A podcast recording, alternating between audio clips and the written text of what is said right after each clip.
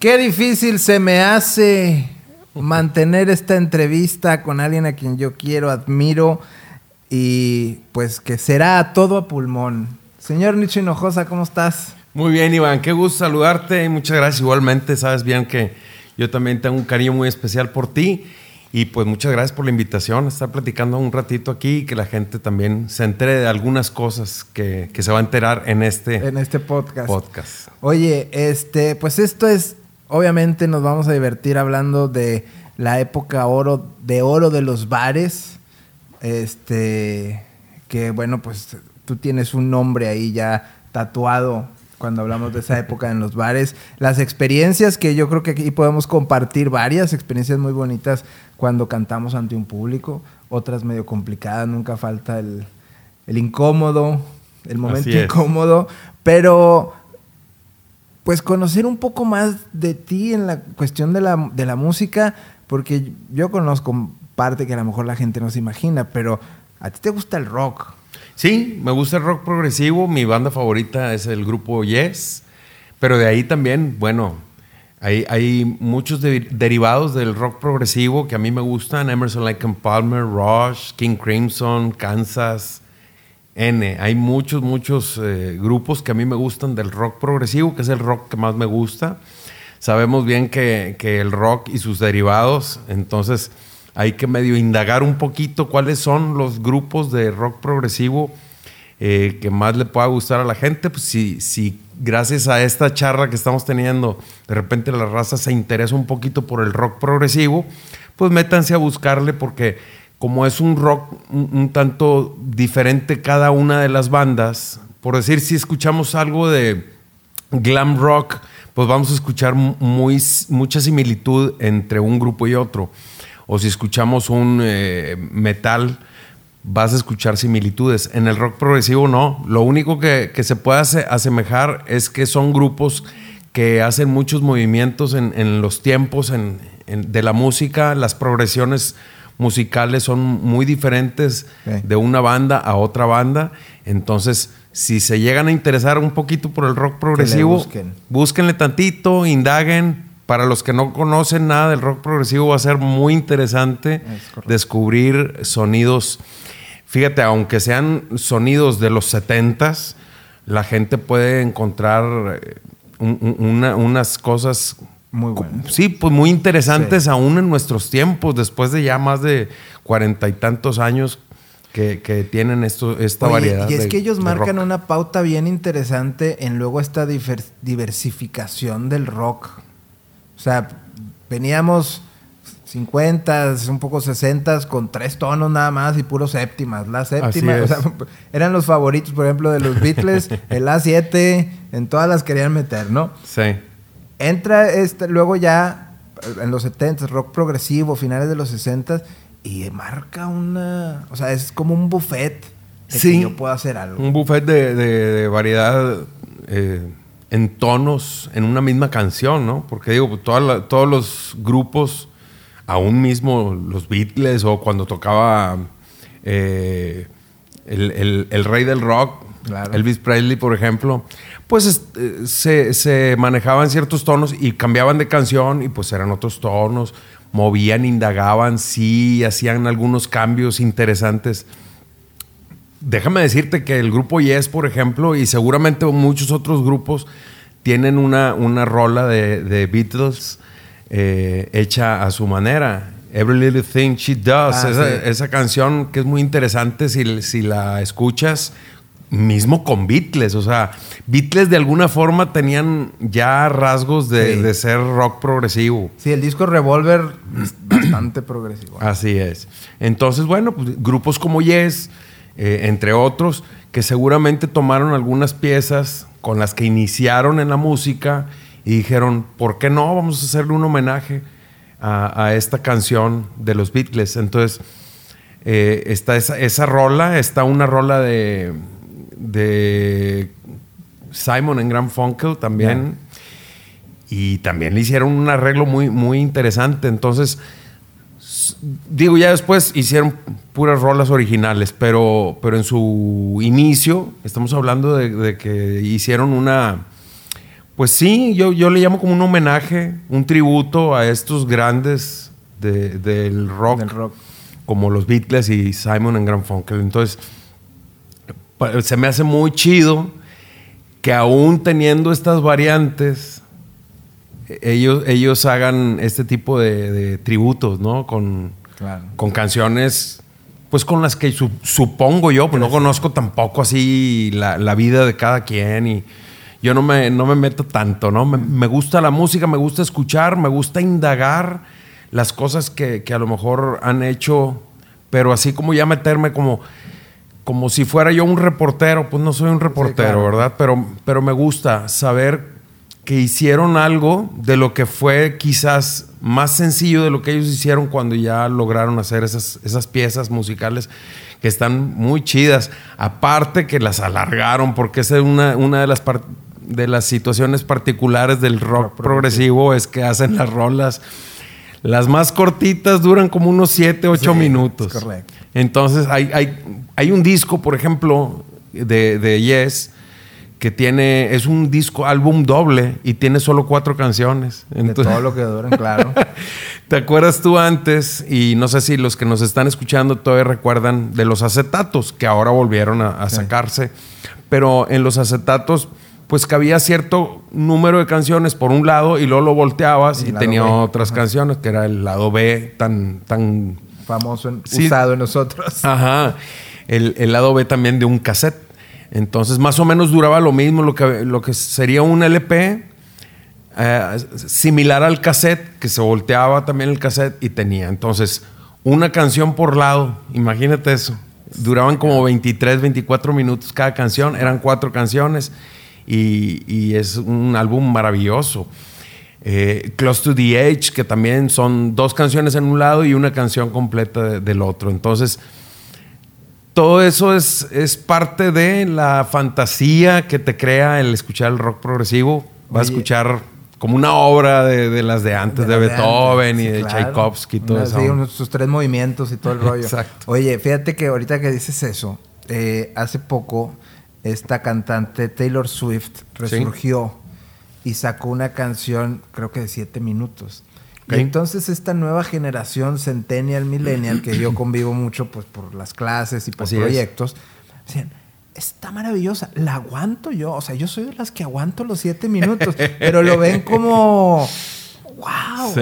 Dices tú, no, hombre. si Sí, supiera", de- pe- de- pero es- hablamos de esta onda instantánea que ahora traen. Claro. Y que siete minutos se les hace. Pues lo que pasa es que pasar de 10, 15 segundos que están acostumbrados en TikTok o en Instagram y de repente ponerte una rola de 7 minutos, wow, aguantarla es pues toda una hazaña, ¿no? Es, es correcto. Cuando, por ejemplo, a- terminando los 70s o a los inicios de los 80s, ya era, ya era muy difícil ver una canción que durara más de cuatro minutos.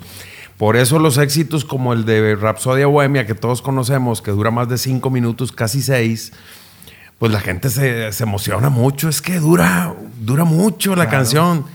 Pues bueno, hay canciones más largas Sí, todavía. Y, y que, y no, y, y digo, y es bonito, si la obra lo vale, que dure lo Claro, que quiera, ¿no? O sea, claro, tiene que durar lo que tenga que durar. La- acá en la música, bueno, los que nos dedicamos a ella, no solo como intérpretes o, o compositores o cantantes, sino que estamos metidos dentro de, como cuando hacemos estudios de grabación y empezamos a hacer cosas con, con la música. No nos fijamos en cuánto dura una canción, porque nosotros, y bueno, yo estoy acostumbrado a decirle a toda la gente que ellos son, el público, son quien dice qué es un éxito y qué no. Ah. No nosotros. Nosotros no decidimos qué es un éxito. Entonces nosotros lo que tenemos que hacer para que, para que resulte no obvia la canción, sino, ¿sabes qué? La canción pidió esto.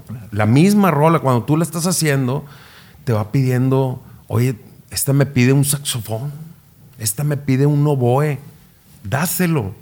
Si tienes la- la- los recursos, la capacidad también de, de conseguirlo, dale el instrumento que te pide la canción y dale el tiempo que te pide la rola que dure. Entonces, cuando, cuando te conviertes en una persona comercial que quieres vender forzoso, pues obviamente la gente te lo va, te va a medir Te eso, va ¿no? sí, te te, va va a decir, dictando. ¿sabes qué, güey? No, no, no se trata de hacerlo comercial, se trata de hacerlo que te guste. Sí, y que, pues, el- lo que es el arte realmente, que es lo que nació de una inspiración, sea el compositor, sea el cantante, sea el productor, el arreglista, y respetar. Digo, claro que sabemos que hay cánones comerciales y te, te podrán decir, pero pues, pues el ser valiente de defender tu, tu arte. Yo, por ejemplo, he escrito canciones que me gusta el coro, por ejemplo, hacer el coro una vez, estrofa, y luego vuelvo al coro y repito vez el coro, pero le cambio pedazos de letra. Así es. Y hay quien, oye, no, pero es que no debe ser. Sí, no es el estribillo, ya Pues es tu cambiaste el coro. es mi Pues. Se lo cambié, güey. ¿Cuál es Sí, pues, la ¿cuál es el- bronca? el- este, Hay mucha raza que escribe, fíjate, de- ah, te voy a hacer este... Lo voy a hacer como comentario, más como, como dicen que es, es como una, ¿cómo, ¿cómo se llama? Como una experiencia vivida. Pero no voy a decir de quién fue. sin marcas. no, no voy a decir de quién, pero sí voy a decir todo el cuento, toda la anécdota completa. Dice, oye, maestro, no sé, le dice un maestro a otro, ah, porque los dos son grandes maestros. Le dice un maestro a otro, fíjate que yo batallo mucho para eso de los coros, para los estribillos. Como que no me gusta mucho repetir la canción, ¿no? En, en la canción repetir algo, dice. Eh, no sé, ¿qué piensas tú? No, pues ¿qué piensas tú? Es tu ¿verdad? Le, le contesta el otro maestro. ¿Por qué? O sea, ¿cuál es tu bronca de no repetir o, o- o qué? Dices que siento que el estribillo tiene que ser algo que en la canción tiene que ser muy importante. Entonces, creo que no, no, no se me da el repetir algo, ¿verdad? Y entonces le dice el otro maestro, ¿y cuándo vas a escribir cosas importantes? pues para repetirlas, ¿verdad? El estribillo es eso, es como lo más importante de la canción, por eso lo repites. Entonces, sí, cuando le dice, no, no se me hace este. Pues algo tan importante, pues escribe cosas importantes. Claro, para o que- para que esté- para que sí, lo puedas repetir. Sí, a mí, digo, en lo comercial mucho te piden que el, que el co- coro sea pegajoso. Pero yo, por ejemplo, las que son mis canciones, pues soy libre, la Claro. neta. Aparte, sabes que una cosa, Iván, Eh, la carrera y el tiempo ya que llevamos en la música nos da esa oportunidad. Sí. O sea, ya hiciste, o como, o como digo yo, ya, ya pasé la aduana, ¿no? Ya hice las cosas que, que me pidieron cuando estaba en una disquera, las hice, funcionaron. Eh, gracias a Dios, eso me dio la oportunidad de ser una persona conocida en la música y después a lo mejor ya puedo pues recrear toda la música que yo tengo, lo que yo escribo. Y sí puede ser que a lo mejor las cosas que he escrito no han hecho ese clic con la gente, pero ya no me importa. Claro. O sea, el clic va a suceder algún día y, y me va a gustar, pero no estoy buscando ese clic. Simplemente el clic se tiene que dar. Es, es lo mismo que te decía al principio. La gente dice qué y qué no tiene éxito en Exacto. ti, en cada uno de los que hacemos música. Música. Sí, fíjate, yo hay una rola, se llama Esa Mujer, y no le hice coro. Y en algún momento una disquera estaba interesada en, en firmarla. Sí. Me dice, está con madre, Iván, pero ponle coro. Pues es que esa canción no tiene coro. No, por eso, ponle, para firmarla. Ajá. Y yo, pero es como te explico que no. O sea, ya es como, ya no va a ser mi canción. No, no Claro. sé, una onda así como que. Es que yo la decidí porque va contando, va narrando un encuentro de esa mujer y termina diciendo que con la que voy a amar y ahí acaba. Porque ahí empieza otra historia. Claro. Esas es en mis ondas, a lo mejor que puedan decir locas del vato ese que compuso la rola. Pero lo puedes hacer. Pero yo decía, no, Digo, la quiero con todo el mundo lo puede hacer y las canciones también. O sea, esa es una anécdota el que te conté ahorita, el que les cuento a todos. Que, que puede ser este también como, espérame, o sea, toda la canción es importante. Entonces no puedo repetir toda la canción tampoco. eh, el repetir un estribillo es como la estructura que, a la cual ya estamos acostumbrados todos a escuchar una parte que se repite, que es la parte que más te aprendes cuando escuchas una canción. Exacto. ¿A poco no? Sí. Entonces dices tú, por decir, cada gota, cada idea, cada paso en mi carrera y la estrofa de mi última canción, cada fecha postergada, la salida y la llegada y el oxígeno de mi respiración y todo a pulmón, todo a pulmón. Me acuerdo cuando yo grabé esa canción, pues me, me sabía esto que te estoy cantando ahorita y todo lo demás no sabía ni qué chingados decía. Entonces yo la grabé leyendo. No quiere decir que esta parte que acabo de cantar sea la más importante de la canción. Es una anécdota nada más, Claro. como diciendo de, de compositor a compositor, pues vamos a escribir cosas importantes. No quiere decir que no sea importante lo que todos los compositores escriben. Pero como estamos acostumbrados, toda la gente, todos ahora sí que los que nos están escuchando y viendo, están acostumbrados a escuchar una canción que tiene un coro. Sí. Entonces, cuando te presentan una rola que no tiene coro, dices tú, como, claro. le falta algo, güey. Y más si son disqueras que están buscando, pues, el comercio. Sí, claro. Porque la música también es parte de un negocio. Entonces, si, si hay una rola que está muy, hoy está muy padre, pero ¿por qué no le pones un coro? Pónselo tú, güey. O sea, yo aquí está mi rola, nada más dame mi crédito y si funciona y es un éxito, pues dame las regalías. Claro. Tan, tan, ponle el coro tú, hombre, no pasa nada. No me la vas a desgraciar porque yo sé cuál es mi rola. Sí. Hay mucha raza como muy eh, egoísta. No, si no la cantas como yo digo, Ah, sí, no. no, güey. O sea, te estás perdiendo de que mucha gente escuche lo que tú escribiste. Fíjate que en mi andar por la docencia en un colegio, este, pues hubo un año en el que le daba clases a primaria, toda la primaria y toda la secundaria. Entonces llegaba el momento de la Navidad y pues a mí los villancicos los respeto, pero ya los canté tanto que prefiero yo componer rolas Otros. de Navidad, ¿no? Sí.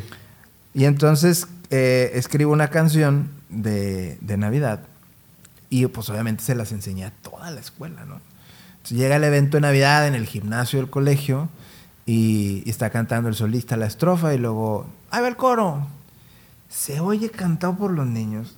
Y yo lo platiqué el otro día, le digo, eso no lo pagas. O sea, es- esta sensación no hay donde le pagues a tanto huerco Claro. que la cante con esas ganas, ¿no? Y ahí cuando, es cuando dices, bueno, ese coro era, valía la pena, era lo importante, pero esa, esa rola era para ahí, para ese momento. Ahí está. A lo mejor en algún momento la comercializamos, no sé, pero esa fue para ese colegio. Pero el oír que la aceptaron niños, que es un público bastante difícil, El más difícil. este, no, fue una onda espectacular oír tu rola Claro. cantada por otros. A lo que voy es el dejar de ser egoísta. Nunca me hubiera imaginado que tanto huerco lo hubiera cantado. Así es. Mira, eh, yo he escuchado algunos que otros compositores que dicen, ¿sabes qué? Este, lo que estoy haciendo es que no sé si te guste o no, pero no importa si te gusta o no, porque lo estoy haciendo para mí. No, pues entonces no lo saques a flote, o sea, no lo muestres, pues si es para ti, pues quédatelo. Si lo muestras es porque quieres que, que- que- que lo escuche Que la gente algo, y que suceda algo. Entonces, sí, a mí de repente varios compositores y más en el, en el rollo del underground, que es en donde estoy yo, pues sucede más eso. ¿Por qué? Porque se escudan de que si no gustó, ah, no, pero no importa, Yo no porque lo hice eso, para mí. claro. Ah, pues no lo muestres, güey. O sea, si mostraste algo es porque quieres que suceda algo con eso que mostraste. Y yo soy de los que muestran muchas cosas. Y a lo mejor, mira, la filosofía de Pelé en fútbol. Yo tiro 100 disparos a gol, meto uno. Entonces no quieres que en la música cada canción que tú creas Todas- eh, este, todas funcionen, ¿no? O sea, de 100 que hagas, una. Y para mi gusto, pues ya resultaron como tres o cuatro. Claro. Eh, Todo, eh, eh, todo pulmón, ya me le iba a... ir a- a- bueno, Alejandro Lerner dice dijo. que es mía, Sí. ¿verdad? Pero, por ejemplo, Helado de Limón es una canción que se ha escuchado mucho y que cada que voy a cualquier parte de, de- de México, Centro, Sudamérica, incluso cuando estuve yendo estos ocho años de, de trabajo a Estados Unidos, me la pedían. La canción de Tan Solo, eh, completamente locos, eh, vivir como antes. O sea, sí tengo canciones que ya siento que, traspasaron, posicionaron, sí, posicionaron y, y vaya, eso aparte, que es una de las cosas que a lo mejor la gente no, no sabe, cuando nosotros hacíamos discos en físico, y ahorita casi todo lo, escuchas por las plataformas, cuando nosotros subíamos discos, eh, perdón, vendíamos discos, se vendía una canción y tenía mucho éxito. Una de las 15 que grababas, las otras 15 ganaban lo mismo. Entonces, en, regalías, pues bueno, eh, el disco 1, donde venía el lado de limón, y el disco 2, donde venía eh, tan solo, pues vendieron lo mismo que a, todo pulmón y que dame una cita, vamos al parque. E, e, esta otra rola también a ti, que, la de Hay Amor, que te jaló mucho también esa. Hay Amor también, que viene en el uno. Te digo, si jalaba una del uno, jalaban todas. Entonces, una chulada el, haber metido una, por lo menos una canción mía en, cada uno de los discos. padre. Oye, ¿cuál es el primer instrumento con el que tú inicias la música? Bueno, eh, aprendí primero la guitarra, ¿no? Me enseñó mi hermano mayor, Eloy, y, y, me enseñó dos, tres acorditos para cantar, pues ya sabes, ¿no? El rey, las mañanitas y cualquier otra ranchera, porque... Porque ahí salen todas. Sí, pues me, dio para aprender el tunda, ta, tunda, ta, tunda, Primero que uno enseña. Exactamente, y está muy padre. Entonces, de ahí aparte te, da la opción de, ¿sabes qué? Si me está gustando, le sigues. No me está gustando, pues le, le, paras y ya. La música es así, porque la música es repetición. Entonces, si no te gustan las repeticiones, estás perdido en la música. Tienes que repetir y repetir y repetir. Este, y así es. Pero fue la, la guitarra, fue lo primero. Después, bueno, mi mamá me regaló una batería a los 14, 15 años más o menos y, empecé a estudiar un poquito de batería, que fue a lo que me dediqué para ganar dinero más adelante. Estuve haciendo eh, con un grupo versátil la batería y haciendo coros y cantando alguna que otra canción en las bodas, 15 años, todo ese rollo, por espacio de unos 6 años más o menos. Ah, eh, sí, fue un, buen tiempo. Después de ahí hice algo de percusiones con la calle del Mesón, que era un grupo de, del Mesón del Gallo, un, lugar aquí en Monterrey, pues eh, de mucha tradición. Y con ese grupo fuimos a Quebec a, hacer un proyecto de danza y música eh, con Ernesto Pérez el Gallo y su esposa y nos fuimos a, a, echar una vuelta a Quebec, nueve, diez días más o menos, haciendo nosotros música, yo estaba tocando las percusiones, íbamos Javier Veloz, no sé si, lo recuerdas. Veloz. Eh, Javier Veloz, estaba eh, el hermano de, Ernesto Pérez, este Omar. Estaba también eh, en el bajo el maestro... Ay, Hernán González. Ah, el Pony. Eh, no, Hernán González, el, ah, ya, ya, ya, ya sé quién. El contrabajista, de, la, de la Orquesta Sinfónica de Nuevo León. Y pues ya no me quiero complicar con, con quiénes iban, ¿no? Pero iban grandes músicos y entre los grandes músicos iba yo como, como percusionista. No como gran músico, pero sí como un gran elemento. Que también eso es, eso es algo, y lo acabo de ver hace poquito en Facebook. Una una línea que puso un buen amigo mío que se llama Eduardo Hernández y dijo, vamos a invitar a Mandrill Lux a que toque el bajo, porque lo vi tocando el bajo, él toca, yo lo conozco tocando la guitarra, pero lo vi tocando el bajo. Y luego puso una frase abajo que dice, ¿de qué me sirve tener un músico que, que sea un virtuoso y está estático como un palo. Dice, prefiero a, digo, Mandrilox también es otro virtuoso, pero él lo, puso así como, prefiero a alguien que toque más sencillo, pero que traiga todo el groove. Y la neta es que ves a Mandril y lo ves moviéndose y tocando el bajo y la guitarra y lo que toque, Mandril está bien chido. Entonces, tiene mucha razón, Eduardo, en, en comentar eso. Yo también, si voy a un concierto, pues también no quiero ver una persona ahí sentada Que no te eh, transmite. que no me transmite nada, ¿no? Aunque las letras estén sensacionales, yo prefiero un cuate que, que se esté moviendo de un lado para otro, que me transmita también con sus gestos, con, con sus expresiones corporales, no nada más con su instrumento. Y entonces esa es una de las cosas que, que yo desde chavo hago, ¿no?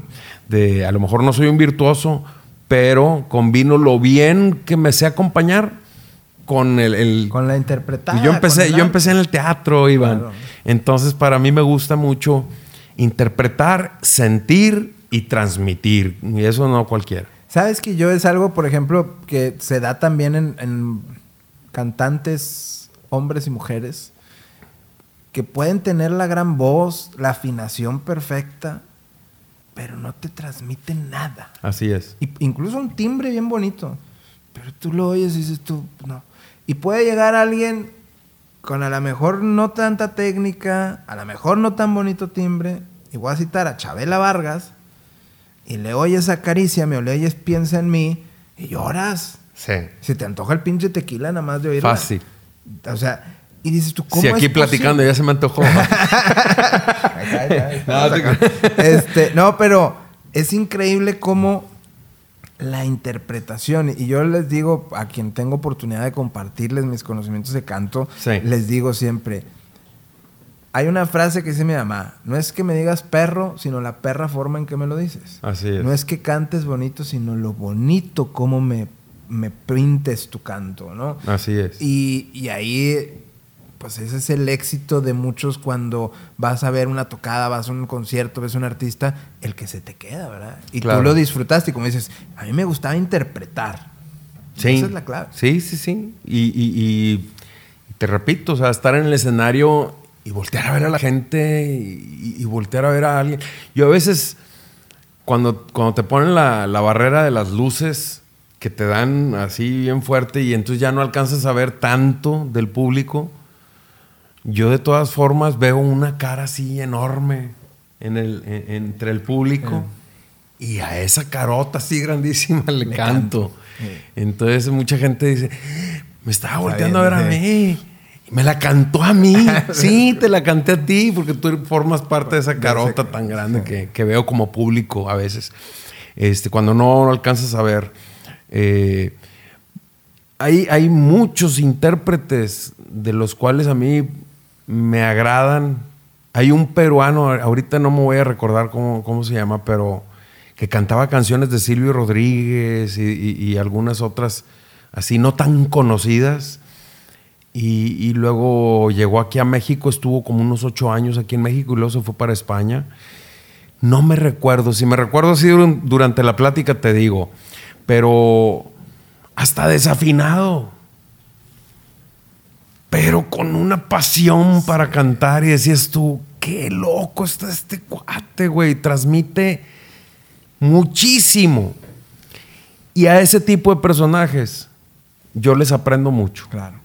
Y tengo la fortuna, pues, de que constantemente estoy vocalizando, constantemente tengo trabajo y tengo grabaciones y demás.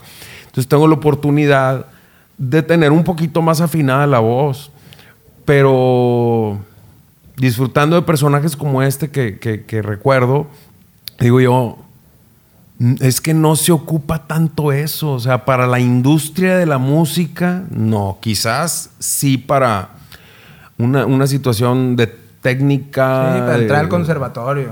Ajá, si dices tú, bueno, pues a lo mejor como, como tenor, pues no, no, no la voy a hacer.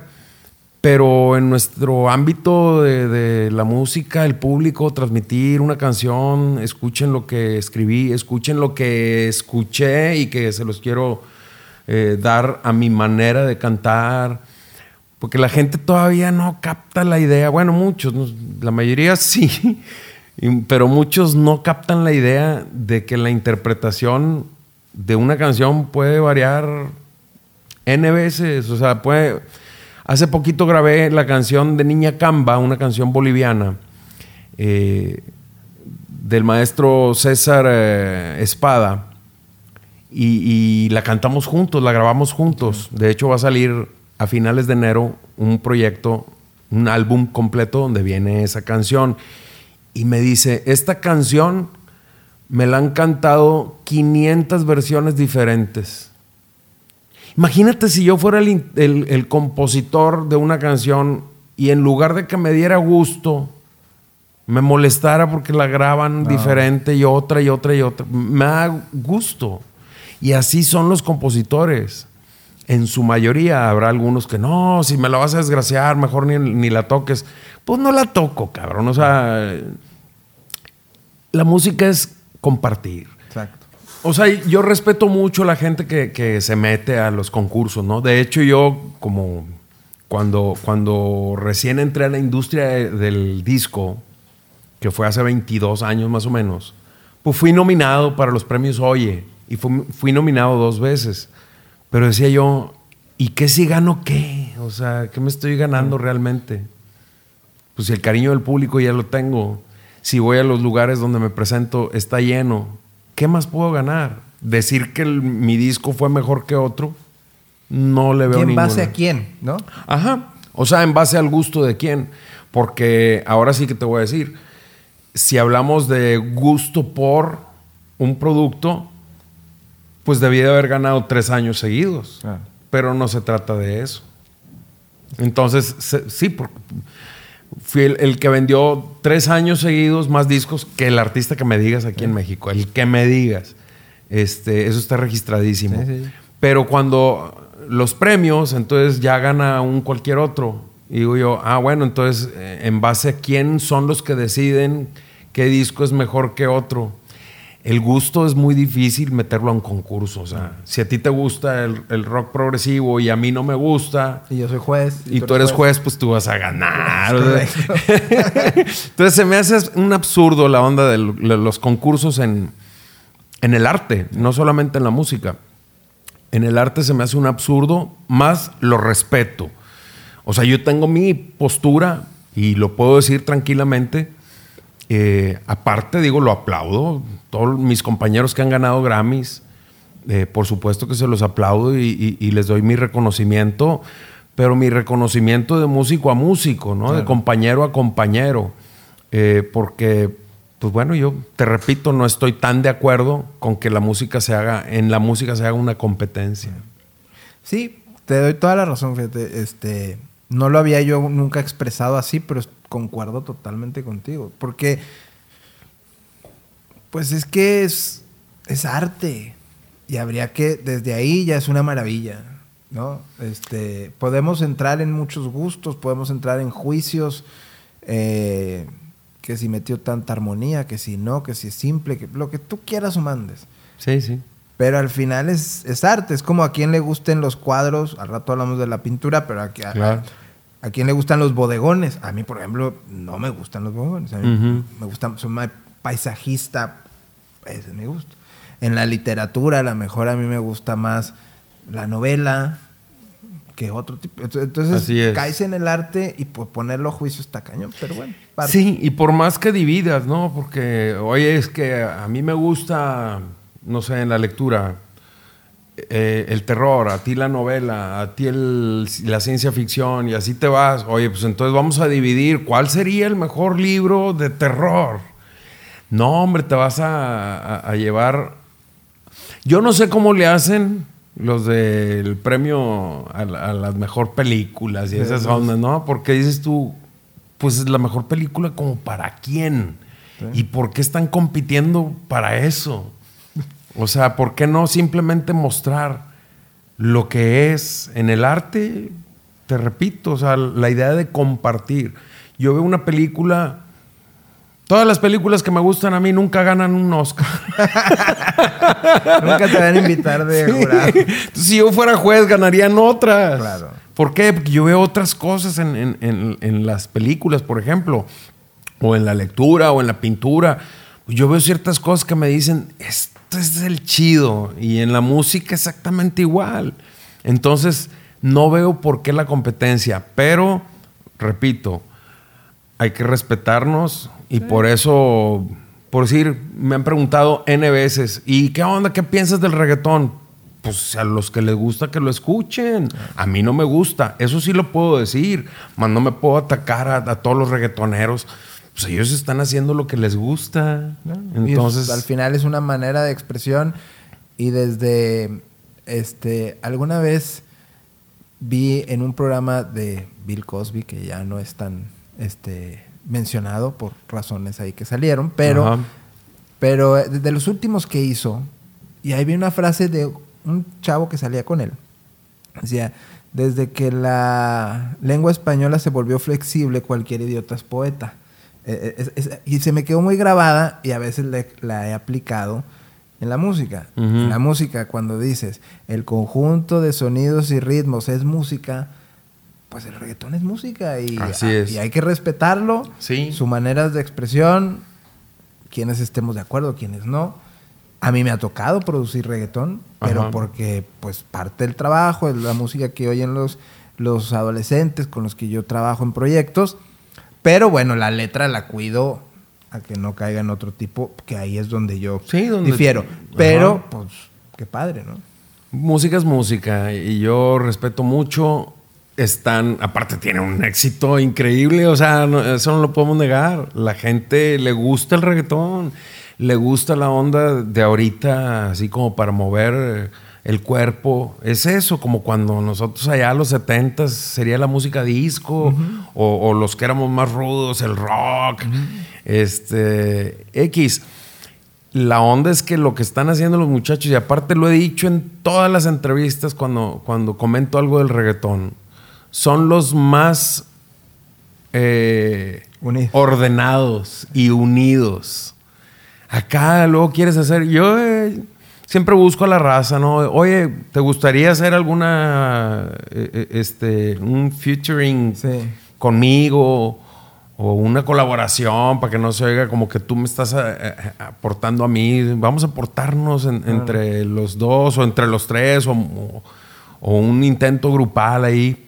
A mí todos los que me invitan, yo siempre les digo que sí. Pero yo los que he invitado, algunos me han dicho que no. Y entonces pienso yo, pues por eso sucede lo que sucede, güey, con, con ciertos géneros musicales. Porque están unidos y aparte están en la onda de sí, en la cuestión propositiva y de decir, sí se puede hacer, güey. Total, si no, ¿qué puede pasar? Por ejemplo, a mí me, invitaron los Guardianes del Amor, me invitaron los Invasores de Nuevo León y dices tú, ah, grupazos, por eso no, lo, no les dijiste que no. No, espérame. O sea, me mandó un mensaje un buen amigo mío que se llama el compa Charlie. Y dime tú, seis mil seguidores, siete mil seguidores. Le dije que sí. O sea, compartir la música es maravilloso. Y, y, vaya, era una onda así entre ranchera y, y con banda. Que la banda también no me gusta tanto, más la puedo soportar un poquito más que el reggaetón, ¿no? Este, Yo pero... he entrado, sí me gusta la banda. Hay ciertas canciones. Sí, sí, no, y, vaya, la música, te repito, o sea, si puedes tolerar eh, algunas piezas que de repente estás en una reunión y se le ocurre a una persona, ahora yo quiero el control de la bocina y la chinga, y te ponen reggaetón, aunque no me guste, lo soporto, o sea, he cambiado un poquito el chip aquí del músico, de ese que, pone barreras, al músico que abre más bien. O que, como dicen, que crea puentes. Y sí. y, yo lo sé porque tú en tus discos de amigos del bar, veías a alguien que iba empezando y a alguien consagrado en un mismo disco. Así y eso lo lograbas tú. Porque a lo mejor pudiera otro artista, cantautor, cantante decir, no, pues yo voy a elegir a puros, a puros pro para que esto jale. Sí. No, tú veías a, a quienes les diste la oportunidad, a quienes ya estaban a la mitad, a quienes ya eran top, en uno mismo. Sí, sí, sí. De hecho, combinaba una de las canciones, por ejemplo, eh, donde invito a Michelle Domenzain a cantar una, una canción mía. Bueno, primero les voy a explicar de qué se trata el Mis Amigos del Bar. Mis Amigos del Bar es un proyecto de 130 canciones que se divide en, en 10 proyectos, en 10 álbums, con 13 canciones cada una. Ahorita voy en el proyecto número 6. El primero eh, entró, por ejemplo, como entró a Mauri Gutiérrez, entró Napoleón, eh, como entró Charlie González y como entró pues alguno otro que, a lo mejor no era tan conocido, ¿no? Y es ese tipo de, invitaciones que yo hacía, las continué en el 2, en el 3, en el 4. Pero en el caso de, la canción que viene en Mis Amigos del Bar, segunda parte, invito a Michelle Domensain. Ella había participado en, una cosa que se llama La Voz. La Voz, sí. No me quiero equivocar porque luego no conozco mucho los programas, pero creo que se llama La Voz. Cuando estaba en Televisa, ahora creo que está en TV Azteca, cuando estaba en Televisa y ella formaba parte del grupo de Alejandra Guzmán.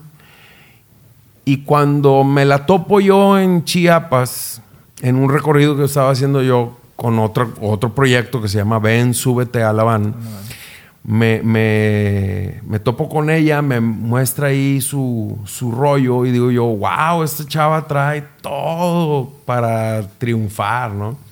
Entonces la invito y dentro de la rola invito a Alejandro Markovich. Y entonces, imagínate la combinación esa tan perrona de, tener a un consagrado. Ya Alejandro Markovich lo escuches y estuvo, claro que lo conozco. Y Michelle Domenzain, que había estado en este proyecto de Televisa, pues así como que empezando, empezando no iba, pero sí era apenas una onda de pues ahí la vamos conociendo, ¿no? Y cantando una rola mía, Michelle Domensain, y haciendo el solo de guitarra y acompañado otras partes en, la rola por Alejandro Markovich, y decías tú, ¿cómo le hiciste, güey? Pues así, así son los proyectos de Nicho Hinojosa, ¿no? De repente ahora veo que una de las rolas producidas por mí, eh, de Michelle Domensain, está con un cuate italiano que se llama Caparazza o Caparezza. Este, ahí lo, lo, buscamos y, lo ponemos ahí en el, en el video. Pero donde canta una canción que se llama. Es, italiano, pero es así como que el Eminem de Italia. Y, y, invita a Michelle porque escucha esa canción se llama La Selva. Y dice la canción, camina, guerrero, camina por el sendero del dolor y la alegría. Y entonces escuchan esa canción, los italianos, y dice caparaza, capareza. Dice, wow, quiero esa, e, eso lo quiero en mi rola, porque él es como rapero más bien. Y busca como loops ahí. Ajá, y buscó ese loop lo volvieron a grabar, eh, se lo manda Michelle y entra dentro del proyecto de este, este cuate. Y el video que hicieron, ellos en Italia, Michelle en México, y el video que hicieron lleva más de 3 millones de, reproducciones en YouTube. Para que eso suceda en YouTube, yo creo que la que más reproducciones mía tiene en YouTube va a tener unos 2 millones 600. Ya me rebasaron. Y entonces dices tú, pues Michelle ya es más conocida que Nicho Hinojosa, fíjate. Y eso me da mucho gusto, me da mucha alegría que gracias a compartir una canción mía, ella luego me compartió algunas de sus canciones que yo, que yo trabajé en, su producción y gracias a eso se escuchó hasta Italia. Pues es que sí, es que ese es el arte. Así es. Y el arte tiene que vivir, se tiene que compartir, se tiene... Digo, como dijiste tú hace, hace rato que empezábamos diciendo, pues que hay, alguien quienes dicen, no, yo hago arte para mí, pues, pues guárdatela, ¿verdad? Sí, quédatela. Pero cuando, cuando escribimos una canción, cuando cantas, te gusta compartirla. Y, y, no a veces no es tanto el ego del aplauso, sino es algo que nació de ti, o sea, es parte de la naturaleza. Oye, hay cosas que uno hace que no le tienen que gustar a la gente, o sea... Simplemente el, detalle de compartirlo, aunque no le guste a, quien se lo hayas compartido, pero ahí también te vas midiendo, o sea, ¿qué, qué tan agradable es este trabajo que acabo de hacer. Entonces sí hay a lo mejor algunos eh, proyectos o rolas o, intentos de canción que se la compartes a cierta gente como muy apegada a ti, muy, muy cercana. Y si esas mismas personas que sabes bien que tienen el toque de escuchar como público, no como tu amigo, ni como tu productor o como alguien de la música, y te pueda decir, pues está bien, pero le falta. Entonces, si está bien y le falta, pues tienes que modificarle cosas para soltarla luego al público, ¿ah? porque el público merece ya un producto completamente eh, trabajado. Decir, ¿sabes qué? Sí, esto es lo que compuse, pero lo tuve que modificar porque sí tienes razón.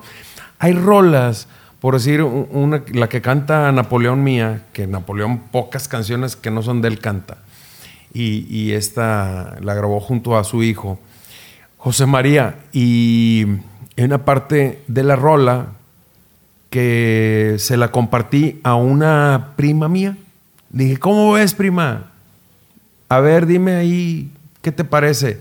Me dice, yo cambiaría esta frase por eso. Entonces hay muchos coautores en todas las rolas de todos los compositores, porque todos pedimos como una opinión. Sí.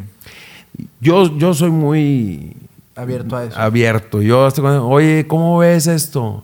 Y es que la vida ha sido cruel, es tan cruel conmigo. Y entonces, no, no digas eso. Eh, di, o que la vida siempre ha sido cruel. No, pues la vida es cruel. No, no siempre, ¿verdad? Ay, cabrón, tienes razón. Entonces, cambiarle sí palabras. O hay cosas que dice eh, lo que yo te quiero decir. Pues quítale el yo, lo que te quiero decir. Ah, ok, sí, tienes razón. Entonces. ¿Para qué, ¿para qué grabamos el yo? Sí, el yo, ¿para qué lo grabaste? ¿Cómo está la onda? Ah, tienes razón. Y entonces yo digo que en mis rolas, y aunque sea una sola palabra, hay coautores que están escondidos. No los pongo porque pues también para componer una rola pues no es una palabra. Claro, sí, no, es... Pero sí... Pero participa ahí un... Sí, y, la neta es que cada que tengo la oportunidad, oye, ¿te acuerdas de esta canción? Pues tú le cambiaste esta parte. Ah, sí, se la cambié, hazte cuenta que es parte de ti. Cuando yo digo esa frase, es tuya. qué chido. oye, pues sí, es que la... Fíjate que yo no pues yo creo que no las pongo tanto a juicio, lo voy a empezar a hacer más. Está chido. Porque, si te dan... Mi papá, pues que es maestro de coros y orquestas, él algunas canciones que luego me dice, oye, tienes una canción de Navidad, oye, tienes una canción infantil, ah, se la mando. Y ya luego de repente me dice, si lo estás viendo, te voy a ventanear. Me dice, oye, este, te imprimí, le hice unos cambios. Y yo así como que... Sí, ¿por qué? ¿En qué momento? ¿Quién te dio permiso? Pero no, buena onda y, mi papá, que le chingas le voy a decir, ¿verdad? No, nada. Dale. Este, incluso ha cantado su versión de mi canción, pero está registrada la que yo quería, ¿verdad? Claro, pero claro. Pero canta la que tú quieras, ¿verdad? Y sí. cambiarle. Este, pero, pero sí es un buen ejercicio ponerlo a juicio con gente que tengas no te pasa nada. Lo que pasa es que eh, muchos de lo cuando iniciamos en esta onda de la música tuvimos muchos maestros y mucha gente dentro de la música que nos decía, "No, eso es tuyo y pelea por ello y la chingada." Yo, hay canciones que ni siquiera las tengo registradas, fíjate.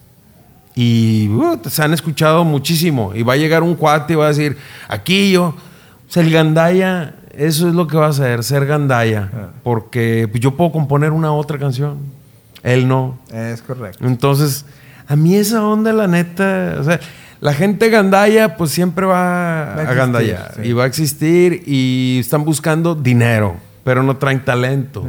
Entonces hay, hay, mucha onda e, en, eso. Eh, sobre las canciones que yo interpreté desde hace 22 años, de las del bar, y mucha gente puede decir, pues es que tú también, y te robaste canciones. No, güey, es muy diferente el robarse una canción, decir que es tuya, a cantar una canción que es de alguien más y que las regalías le vayan y le den eh, a, su cuenta, ¿verdad? Como ha pasado con todos los que yo he interpretado, cada uno de ellos ha Recibe. cobrado sus regalías. Fíjate que ahora en YouTube ya ves que está ahora pues muy... Pues ya ca- cada vez más avanzado este que le llaman Content ID y que te registra y todo. Y yo veo gente que, que trata de burlar un robot que no le vas a ganar. No le vas a ganar. Yo subo covers a mi canal. Subo canción mía, una canción mía original, y luego un día subo un cover, así, ¿no? Ujú. Y cuando pongo cover, pongo todo el crédito y digo cover y esta es mi mejor versión. Inmediatamente, es más, también se sube el video ya me llegó la notificación. Esta Así es. tiene, pero no tienes problema. Tu cuenta no tiene problema. Pero Ujú. si llega a monetizar, se va a ir para él. Claro, Desde pues un que se momento te estoy diciendo, ir. esta canción es de es un cover, es mi mejor versión que yo puedo hacer. Claro. Ya, porque es pues ahora, será que uno que se dedica y que también compone, pues buscas también que te respeten es- esa onda, ¿no? Sí, de alguna manera sí. Yo he visto muchas versiones de canciones escritas por mí y a mí lo único que me da es gusto. Claro. Yo eh, veo y aparte puedo pensar, oye, cambiaron ahí el tono. eh. No importa, cambiaron algunos acordes. ¿Qué importa? Si antes di, deberías de estar agradecido que, que, que suenen tus canciones, ¿no? Sabes que hace poco hay una canción que yo escribí hace mucho tiempo. Se llama Un día mejor. La han cantado mucha gente. Eh, y la última versión la cantaron en el proyecto que, que hago yo de, de adolescentes y de niños, se llama Los Befis. Esa canción tiene 3 millones de, de vistas en, en Los Befis. Este, También eres más conocido que yo. hicimos- Ya- ey, los niños.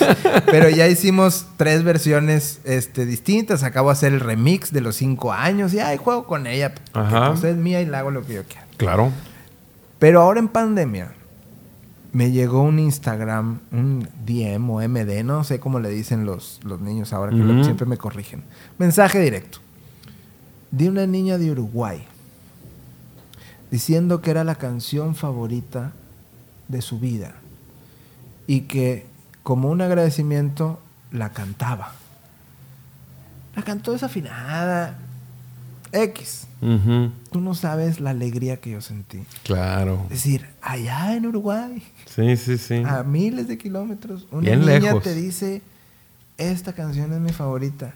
Y salió de mi piano, que todavía lo tengo. Ah, no, lo tiene Rocío.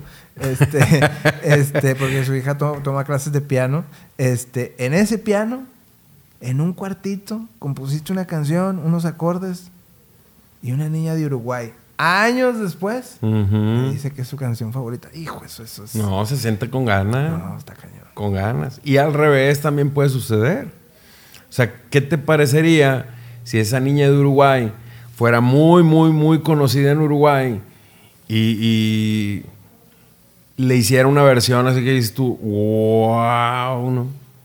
Entonces, de las dos formas, o sea, simplemente porque te la hayan cantado. exacto. Tan, tan, Porque alguien se si tomó la mal. molestia de que le gustara una canción. Así es. Entonces, pues bueno, yo hay canciones, en su mayoría, un 90% de las canciones que he grabado y que he cantado en los shows, pues no son canciones mías. Pero yo no tengo ningún problema con los compositores, sino al contrario, están, pues, eh, de alguna manera, algunos muy contentos, otros agradecidos. Uno, que en paz descanse, el maestro Arturo Castro, que, que dijo, no, me desgraciaste la canción. Y dije, pues yo no veo que me re- regreses las regalías que te han dado. Cosas así que dices tú, no, hombre, ese tipo de, de comentarios no van, no van. O sea, ok, suéltala, ¿no? Ya conociste al güey que te desgració la rola, ya se la soltaste, pero gracias por las regalías, por lo menos, un gracias por algo, ¿ah? Si no, o no aceptes las regalías, ¿verdad? Porque si yo, imagínate que la canción tan solo y un super éxito y ¡pum! la graba el que tú me digas que, oye, lleva más de 500 millones de reproducciones. Pues luego lo volteas, ¿qué me toca? ah? Todos, todos es lo mismo. ¿Qué me toca? No, pues te tocaron aquí, este, no sé, 100, 200, 300 mil dólares. Ah, qué chulada. Por una canción que compuse y que pensé que no, no le iban a apreciar, pero la grabó este cuate. Y pum. Si me la desgració, no te acepto los, las regalías. Porque no puedo aceptar las regalías de algo que me desgraciaron. Entonces, o, te la tragas. o te vas a echar unos tacos, buenos tacos. Con tus regalías y te tragas de que no me gustó la versión. Pues sí, nada más que es la más escuchada, compadre, de tu rola. Entonces, hay que, hay que, te repito, hay que compartir las canciones, hay que compartir en el arte, hay que dejar de, de, de estarnos echando unos a otros. Si bastante tenemos con, con el público al que no le agradas, que te está echando diario, chingue y chingue en las redes, güey. De esos, pues ni modo, ellos que son nada mío, ni compañeros son. Entonces, entre músicos, creo que. Hay que echarnos la mano. Hay que, sí, hay que ir de la mano y echarnos la mano y compartir lo que, lo que hacemos. Bueno, llegas a los bares, marcas un, un estilo en, en esa época, un antes y un después Gracias a ti, muchos jóvenes en el TEC, que en ese momento eran mis alumnos, empezaron a conocer canciones de José José, canciones de Alejandro Lerner. Eh, pues sí, eres, eres un antes y un después en la, en la trova. Hay mucha gente que empezó a amar la trova porque tú también la empezaste a impulsar. Este, ¿Cómo se da esto? O sea, es un momento en el que dices tú, vamos a darle pues parte de la música. La culpa es de Gerardo Rocha. Saludos a Gerardo Rocha. Saludos a Gerardo Rocha. La culpa es de Gerardo Rocha porque él insistió todo un año en que yo grabara lo que yo cantaba en los bares donde yo trabajaba. Porque yo estaba haciendo mis discos de, música original. De hecho, se quedó un disco ahí eh, sin, sin, terminar. Eh, y, no, se terminó porque empezamos el proyecto de Nicho en el Bar.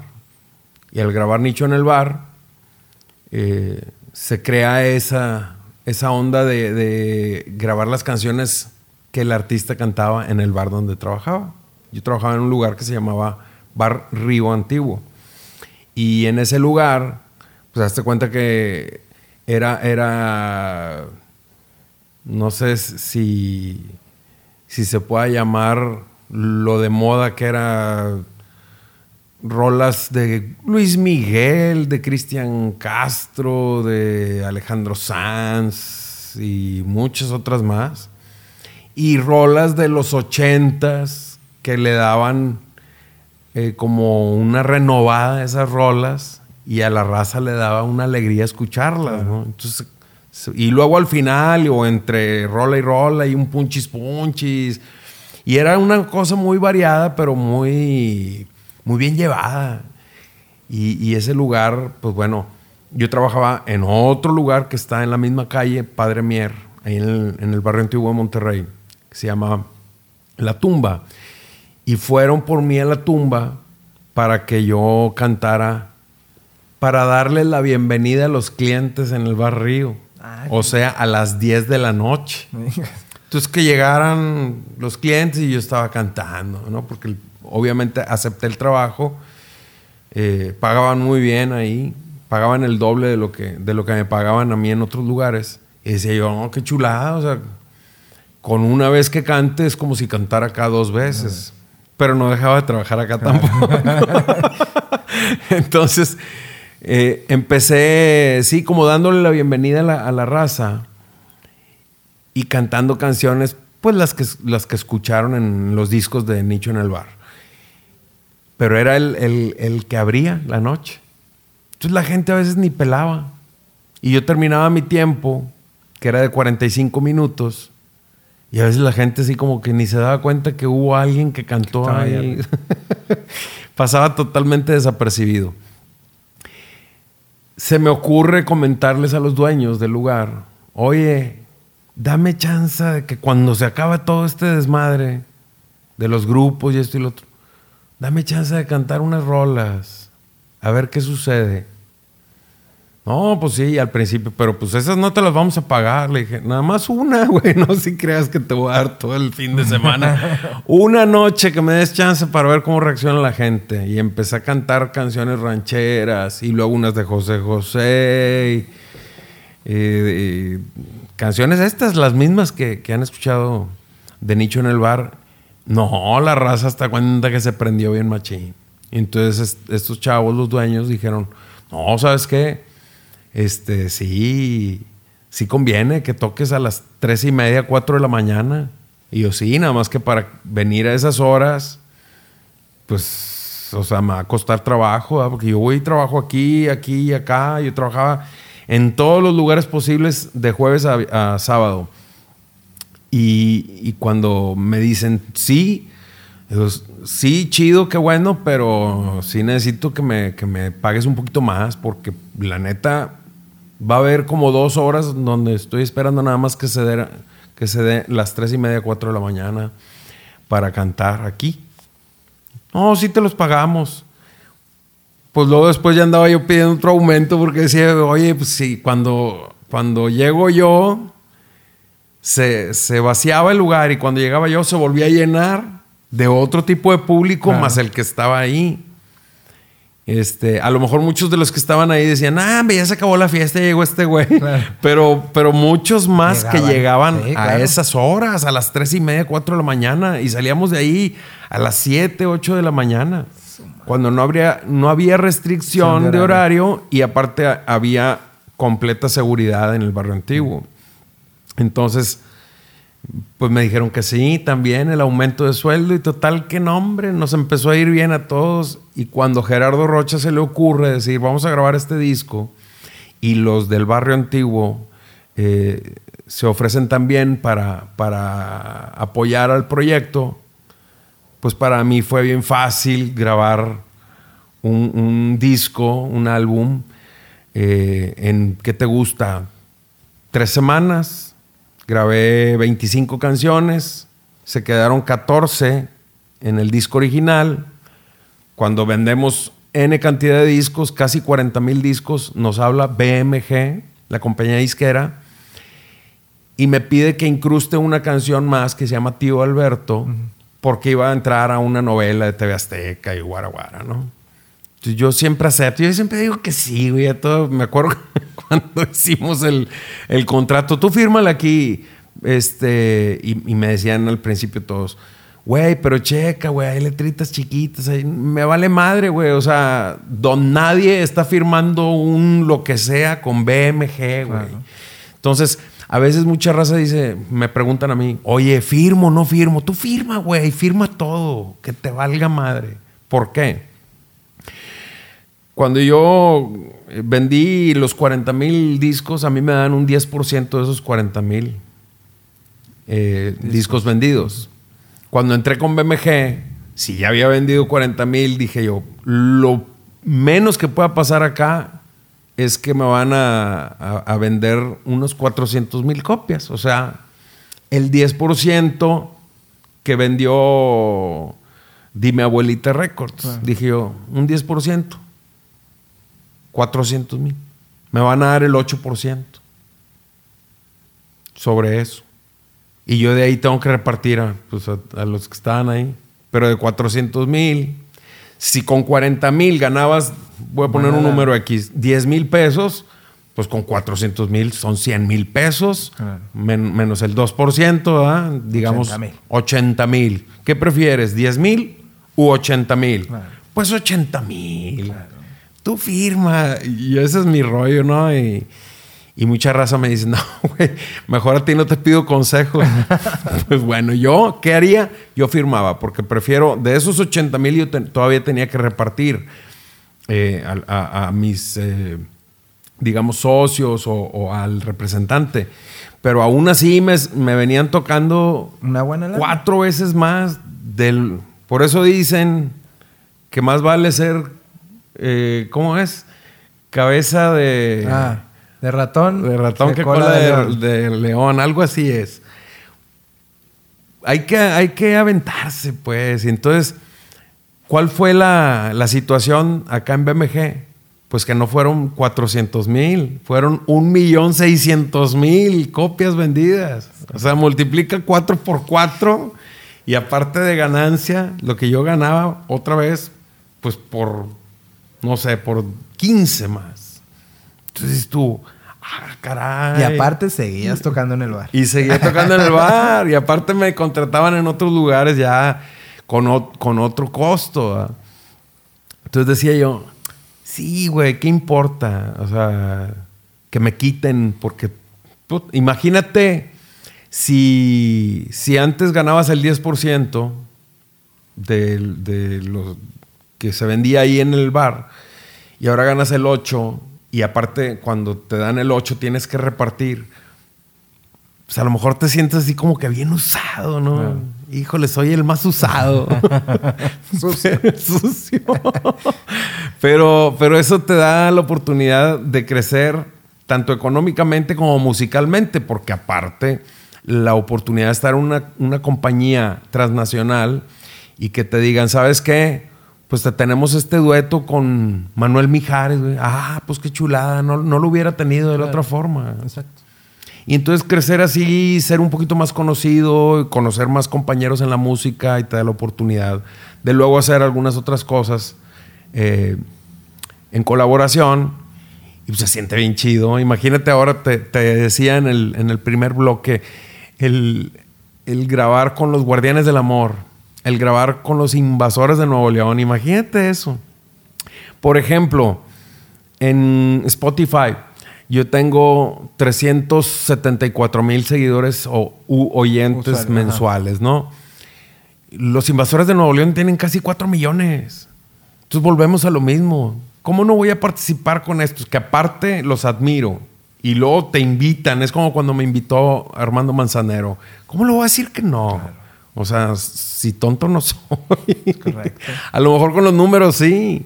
A lo mejor con los números no me interesa tanto. Te, repito que dentro del, del eh, desarrollo musical, lo último que me interesa es el dinero. Yo puedo perder lo que tú me digas haciendo una canción que me gusta. Y me puedes decir, oye, esta canción tiene quién sabe cuántas eh, reproducciones, no lo has monetizado. Pues ni modo, hombre. Pero me han escuchado mucho, sí. Ah, ya, con eso yo estoy bien pagado. Como decías tú con los niños. Cuando tienes un grupo de 900 niños cantando tu rola enfrente de ti, no, hombre, no se te quita la sonrisa como en 20 días. No, no, no, cabrón. Oye, eh, ahorita cuéntame la anécdota, porque yo ya me la sé, pero la de Alejandro Lerner y esta canción que, pues literal, la gente dice la de nicho. Este, incluso el mismo Alejandro Lerner te, lo ha dicho.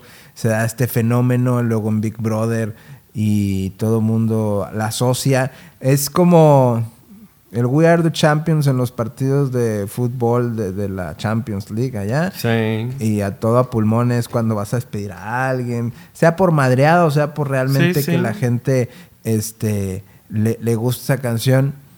Pues tú la cantabas en el bar dentro de tu playlist que, ya la tenías ahí. Pero, ¿cómo se da este encuentro con Alejandro Lerner? Fíjate que la canción, de hecho, yo no, no me la sabía cuando, cuando la grabo, la grabo leyendo.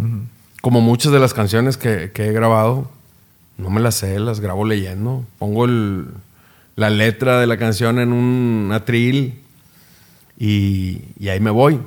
Pues la música es más fácil, en la guitarra ya sabes más o menos la progresión de cada rola y qué es lo que tienes que hacer. Pero la letra, pues no te la, no te la aprendes. Entonces yo la grabé leyendo. Eh, cuando me hablan para la final del programa este de Big Brother, le digo a De la Micha, que era la que, la que conducía la final, le digo, es que no me sé la rola. Pues ponla ahí en la guitarra, ahí pon la letra. Dije, no, pues sí tienes razón, esa es la única solución, porque no hay otra forma. No me la voy a aprender de un día para otro, porque me invitaron así de un día para otro. Y entonces ya llego al, al programa, me pongo de acuerdo con los camarógrafos y les digo, güey, ayúdenme a que pues, no se vea que estoy leyendo la rola. y, y, sí, me apoyaron mucho. La parte que te canté en el bloque, hace dos bloques, eh, pues una parte muy sencilla de aprender, sí, ya me la sabía. Pero toda la letra, todo el, qué difícil se me hace.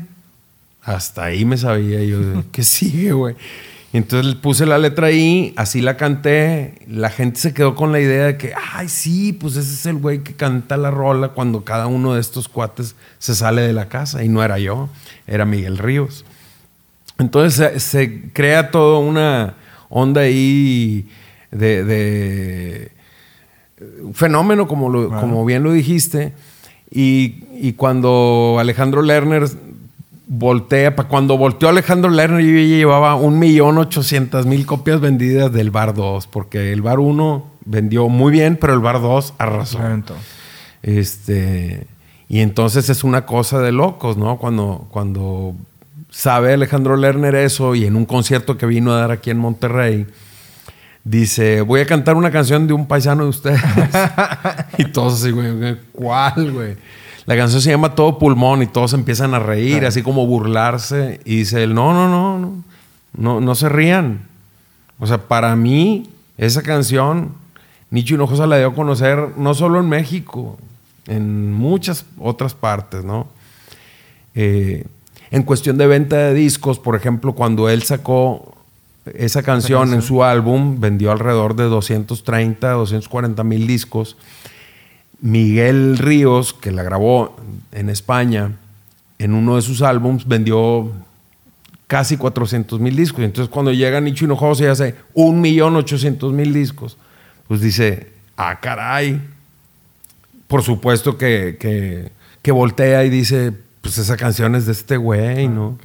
Obviamente yo, pues, qué chido el dato, qué chido la, la experiencia y la anécdota, pero pues la canción es de Alejandro Lerner. sí, no, Definitivamente. Pero sí es, es algo y aparte es uno de los artistas que considero más con los pies en la tierra, al igual, que otro que, que, bueno, muchos. Yo, híjole, es que soy un agradecido y, y por decir Alejandro Lerner, Napoleón, a Mauri Gutiérrez, que me han ofrecido su amistad eh, Armando Manzanero, que en paz descanse, Yosio, también que en paz descanse, y muchos otros, ¿no? Y dices tú, ni para qué voltear a verme, más lo hicieron y me apoyaron y pues hicieron que mi carrera todavía, aun cuando ya tenía yo éxito, que el éxito se mantuviera. Se mantuviera. Entonces estamos hablando desde el 99 que salió Nicho en el bar, hasta el 2005, o sea, duró seis años el éxito, pero un éxito fuera de serie. Ya después del 2005, pues bueno, viene una eh, tranquilidad en mi carrera y en el 2007, o sea, pasó un año y en el 2007 me invitan a otro programa que se llama Disco de Oro, donde conducía el, Puma, José Luis Rodríguez, el Puma y, una chica eh, que había participado en eh, la academia. Y me reúnen con otros 14 compañeros que todos habíamos ganado por lo menos un disco de oro. Yo había ganado como 37 discos de oro, ¿ah? pero, pero por lo menos el más jodido ahí tenía un disco de oro. Y vender un disco de oro era bien difícil en aquellos años. Entonces, este, pues me reúnen con todos ellos, me vuelvo a ser de más amigos y, nos pasan tres meses en televisión nacional, todos los domingos, pues otra vez, otro rato de éxitos, ¿no? Del 2007 al, no sé, 2011, 2012, por ahí. Y luego ya te mantienes en una estabilidad, una tranquilidad, donde dices tú, ¿qué quiero de la música? Quiero componer, quiero que la gente también conozca mis canciones porque pues, me he basado en hacer los shows eh, con canciones de otros que son muy buenas, que no me molesta hacerlo, pero también quiero que conozcan mis canciones. Entonces empiezo a grabar mis canciones desde el 2012 más o menos y le pido a muchos artistas que graben mis canciones. Ese es el proyecto Mis Amigos del Bar. Y de ahí como todavía no tenía la oportunidad de grabar como Nicho Hinojosa, porque la disquera hubo un congelamiento desde 2005 hasta el 2017, una cosa así, 12, 13 años que me dejaron congelado. Lo cual agradezco porque de ahí surgieron proyectos como este. Y porque uno que es inquieto y que, y que es hiperactivo, pues empieza, si no puedo hacer esto, si no puedo grabar canciones de otros con mi guitarrita, como el proyecto Nicho en el Bar, pues puedo hacer otro proyecto y ese proyecto lo titulé eh, La Bohemia Descarada.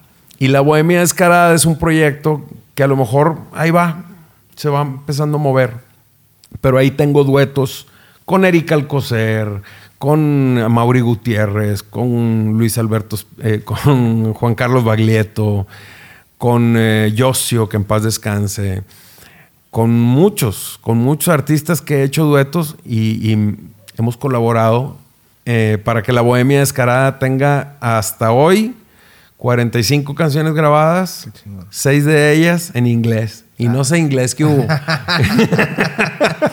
Me vale más. Pero yo la canto, sí.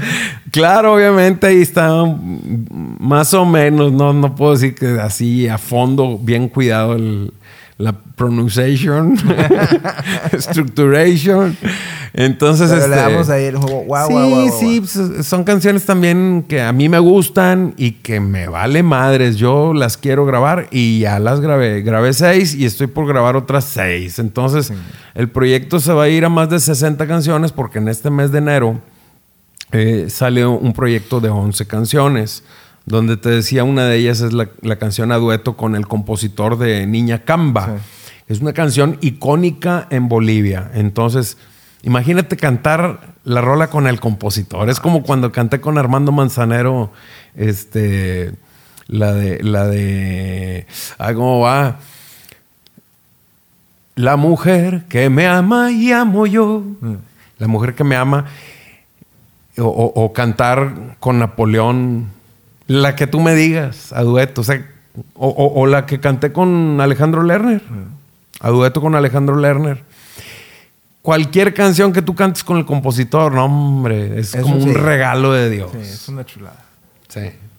Oye, en, en esta onda de rebobinarnos y de irnos hacia atrás, sí. este, allá por los ochentas, em, ¿cómo era tu, tu moda? Ya hay quienes dicen la horrible moda de los ochentas. ¿Cómo, cómo te vestías? Pues mira, ni me acuerdo, fíjate. Es una cosa. Fíjate que el, vestir para mí, y yo creo que para muchos de los que estamos en, la onda por debajo de la tierra, es como lo menos importante, en tu presentación. Yo voy a decir algo que nunca lo había dicho, pero me, me da. A las bodas raro que vaya yo en traje.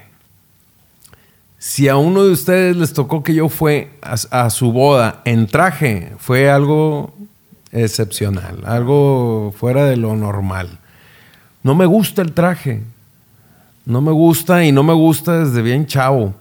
Pero a los 17, que ya estaba tocando con Foxy Banda en, en, esta onda de las bodas, 15 años, nos exigían a todos ponernos un traje, entonces íbamos todos iguales.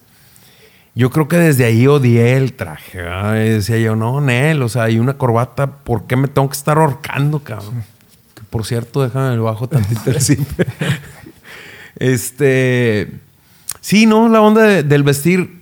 Cuando estaba más chavo, sí me gustaba la onda tipo Van Halen, ¿no? Con, con las playeras así de cebra y o de leopardo, cosas así que me gustaba hacer así medio excentricón, pero después no. Y ahora lo que hago, por ejemplo, me gustan mucho los parches y se los pongo al pantalón en donde yo quiera. Digo, bueno, este no, no lo van a alcanzar a ver, pero todos mis pantalones, o casi todos, tienen parches o pinturas, porque has de saber que como pinto y yo el pantalón que traiga puesto lo voy a manchar. De pintura. Sí, lo voy a manchar de pintura y lo voy a usar luego. O sea, no es de que estos son para pintar, ¿no? Estos son los con los que pinté una vez y así me lo voy a poner. Entonces me, pueden ver en la calle y Y ese todo manchado ahí, sí, pues porque pinté un cuadro con ese pantalón. Y, y así puede ser un pantalón nuevo. Si lo usé para pintar, va a estar manchado. No pasa nada. Es ropa. Es ropa y, y vaya, siempre lo he comentado desde bien chavito. ¿eh? Esto lo, lo- lo pienso desde los 14, 15 años.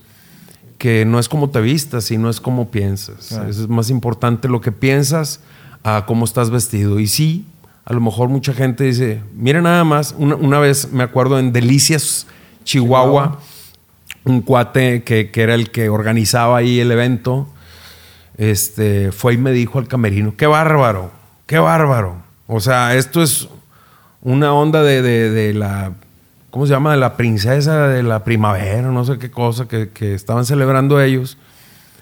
Y tú te vienes con esas garras, de veras, qué falta de profesionalismo. Le dije, ah, chinga, güey. Si salgo, canto y canto feo, me dices lo que quieras, cabrón, pero por, por como vengo vestido, no mames. O sea, por ahí no va. Pues sí. Y entonces, obviamente que cuando salgo y tras el primer guitarrazo y pum la primera nota La en la voz y pum y toda la gente, bravo. Volteó con el cabrón, le dije, chinga.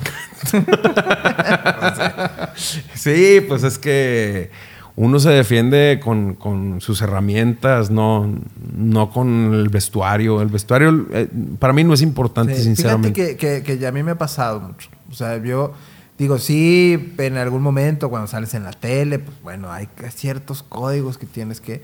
Pero. Pero no nos. Igual, muy parecido a ti. O sea, Sí. he ido a bodas. No sé, de que, oye, pero es la misma corbata que usaste en la boda anterior, en el 15 años anterior. Y pues, la Uf. única que tengo, güey. Es- eso me pasa bien seguido y, y sin hablar de traje ni de corbata. Misma ropa, o sea, chaquetas de mezclilla. ¿Cuántas tengo? Una, esta. Oye, pero tienes un suéter este, que no te lo cambies desde hace siete años y luego vienes al mismo lugar y te presentas con el mismo suéter. Pues con ese me gusta. O sea, ¿por qué tengo que comprar otro? ¿Por qué me tengo que.? Ese me gusta, güey. Y es más, está chido saber que vine a este lugar, que me puse este mismo suéter. Mira, vamos a recordar aquella noche tan chida y te vas a llevar la misma foto con el mismo suéter, cabrón. ¿Cómo la ves? Oye, la gente esta que, que luego hace eso de que el antes y después que recrean fotos Sí, contigo. conmigo, con madre, sí, está chido porque es lo usó mismo. el mismo suéter, cabrón. Estaría chingón. Oye, ¿y alguna peli? Bueno, ya me dijiste que eres malo para la onda de los Oscars, que no te van a invitar nunca a juzgar eh, este, las películas, pero ¿alguna película de los 80 que te haya marcado? Este. Te puedo decir una de los 70 que, que me marca la vida y que es una de las películas que más me gustan. Te puedo decir también una de los 60 eh, Psycho, por ejemplo. Psycho de los 60 Maravilloso. eh, El Resplandor de los 70 o King Kong de los 70 del se- 74, 75 por ahí. Con, eh, ¿cómo se llama esta mujer guapísima que ahora sale en Horror? Ah, sí. Ay, ¿cómo se llama? Bueno, ahí pongan Ahí ustedes ponen. en los comentarios cómo se llama. Este, estaba enamorado de ella. Y luego cuando hizo en los 2000 eh, esta otra chica, Naomi Watts, que hizo King Kong, también me gustó y también estoy enamorado de ella. Todas las que agarró el King Kong con su mano, güey. Todas. Todas me gustan.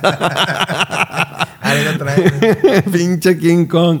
Este, sí, pero me gusta más el, el rollo de la. Bueno, me gusta Star Wars, por supuesto, pero me gusta más el terror. Todas las películas de terror bien hechas me encantan. Las puedo ver N veces. Y, y, eh, así como terror dramático, como sería el caso de Psycho, De Psycho. que es, pues yo creo, si no es la mm, película que más me gusta, es una de las tres que más me gustan. Y me gusta la del 68-69, con Anthony Perkins, este, en blanco y negro. Véanla. Sí, Está muy chida. Y la música también. Yo no sé, porque no estoy acostumbrado a los podcasts y, y- y no le sé. Te soy súper sincero. Me han invitado a muchos, pues yo platico, ¿no? Pero no sé qué tanto impacto pueda tener sobre la gente. La idea es pues contar las cosas que nos han pasado y si a alguien le puede interesar, pues escucha todo completo y si no, por secciones o, como sea, pero es un documento que se queda ahí para siempre o para hasta cuando se acabe el internet, que para mí es que es para siempre, pero no, le sé. No le sé. Así es que discúlpenme si algo ahí no, no, no lo he hecho bien. Es porque no le sé. Pero aquí estoy bien contento, sobre todo disfrutándote. Eh, Iván. también. Eh, pues muchos años de, conocernos y esta charla pues es súper agradable contigo. Muchas gracias. No, yo también la estoy disfrutando. Toda a la gente que he invitado la, la disfruto este, este proyecto es así, a lo mejor como, el tuyo, pues que invites a la gente que tú quieres. O sea, yo no, no, no, tengo un jefe que me diga, tienes que a este. No, pues yo les hablo a mis amigos, oye, ¿quieres venir? Bien. Y, pues yo me siento muy contento de que hace rato que dijiste, yo a todo digo que sí, yo iba a decir, pues yo soy testigo de eso, porque tú me dijiste que sí a la primera. Ah, de Cuadramos horarios y, aquí estás. Eh, una pregunta que creo que no sé si te la hayan hecho en alguna de las entrevistas que has vivido, pero te la voy a decir porque yo sí lo tengo así. ¿Hay alguna tonalidad en la que te gusta componer? O sea, que sea tu predilecta, que dices tú, a mí me gusta cuando voy a componer una rola, ya después si la va a cantar una mujer, un hombre, la chingada, la cambias el tono. Pero que tú digas, a mí me gusta componer en este tono. No, no me sucede. Eh, Sí, puede ser que, tenga preferencia por los tonos menores para empezar una rola. Porque soy medio nostálgico, medio tristón. Eso recompensa. Es lo mismo que... eso es lo que yo compongo. Lo que yo canto, pues me, gustan todas las tonalidades. pero disfruto mucho porque yo soy una persona muy alegre, muy, muy, este, me gusta estar siempre de buen humor. Entonces, tengo la oportunidad, gracias a la música, de ser nostálgico, de, ser tristón, de ser este, muchas de las veces hasta eh, con sensaciones de hasta de miedo, de terror en la música, porque en la vida normal pues no, no tengo esas sensaciones. Y la música me da la oportunidad de sentirlo. Eh, exacto, eh, eh, ese, ese matiz que bueno, la música forma parte de mi vida y entonces es un equilibrio gracias a la música. Entonces, no, no, no te podría decir, oye, sí, cuando compongo en sol me siento mucho más cómodo. No. creo yo que como guitarrista es, es, más fácil, por decir, poner un acorde que no te cause tanta bronca, tanta araña, y de ahí partir. Pero ya a través de muchos años de tocar la guitarra, pues ahora sí que cualquier araña es una araña fácil de poner. Claro. Entonces ya no, no, se me dificulta tanto. Cuando recién empezaba a tocar, pues obviamente si nada más me sabía la, re y mi, pues la composición estaba en la. Tan, tan, no le fallas, ¿no? Y así ponías mi como inicio y, ay, ¿qué sigue de aquí? ¿Qué hago? ¿no? Pero de la ya sabías de la a re, de re a mi, de mi a la. Entonces, ahora con, con, el tiempo, pues ya pasas de, de, componer todo lo que compongas en la en cualquier tono, gracias a la experiencia. Oye, hace tiempo hice un video en, en el canal, en mi canal de YouTube, que donde está pasando esto porque hay mucha gente que a mí me pregunta, ¿qué haces primero, la letra o la música? Y yo digo que es lo mismo a responderle que fue primero el huevo o la gallina, en mi caso. Sí. Porque pues si me voy al antecedente, pues digo, ay, quiero alguien me platicó una historia o yo viví una historia y quiero componer o quiero dedicarle una canción a alguna persona y pues entonces tendría yo que decir que es la letra, pero luego primero lo que hago es decir, toco un acorde, una melodía. Claro. Entonces yo al final en este video decía yo, pues tú haz, tú compón. Claro, Si primero te sale la letra y después la música, con madre. Si te sale primero la música y luego la letra, pues con madre, pero haz arte, ¿no? Ese fue mi, mi remate o mi conclusión a ese video. ¿Tú tienes alguna manera de Como un general, sí siempre, bueno, sí siempre no es cierto. Como un general, casi siempre.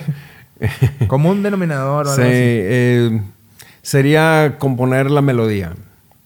Al tener la melodía, pues ya le meto los acordes. Y al meter los acordes ya lo culmino con una letra eh, que a mí me haga sentir con esos acordes que estoy poniendo. Entonces primero compongo la melodía, luego a esa melodía le doy sus acordes y cuando tengo la melodía y los acordes, pues ya empiezo a componer la letra. Es como trabajo un casi siempre. Pero si de repente tengo algo que decir, pues pongo la letra y de ahí me baso en hacer la melodía y los acordes. Pero así un común denominador es primero la melodía. Eso es lo que, así como trabajo yo. Ok. Sí, yo, yo creo que, te digo, para mí es, sí yo compongo en do y en sol cuando son canciones para hombre y en re cuando son para mujeres. ¿Por qué? Porque así lo haces tú. Pero así me, me, ha identificado. O sea, oye, que esta canción va para niños o va a re. Pero bueno, es algo que así. Y es que tú tienes también un, trabajo muy chido, que es el componer para alguien más. Sí. Eso está. A mí me, agradaría tener esa facilidad de composición que tienes tú. O como que tiene, por ejemplo, Salvador Aponte o algunos otros compositores que conozco. Y dices tú, qué chido o, este Elías Medina, por ejemplo. Qué chido esa, esa habilidad que tienen ellos para poder componer las rolas que quieran componer por día, porque tienen esa habilidad. Es como si me dicen a mí, oye, saca ahí unas 15, 20 canciones eh, de las que nunca has tocado. Pues bueno, saco ahí la letra de la canción, generalmente uno como músico tiene registrado aquí la melodía.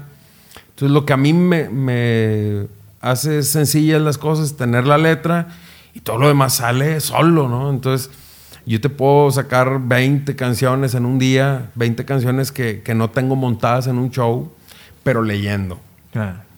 Pero componer dos, tres, cuatro canciones por día, el día que tú decidas componer, es una facilidad, una habilidad que no cualquiera. Creo hay otro cuate, uno de Sinaloa que, que también compone así como que, ah, dime un tema y tú... Empieza a componer, Ala, pues yo no puedo. O sea, yo para componer sí me tengo que sentar y primero tengo que crear la melodía.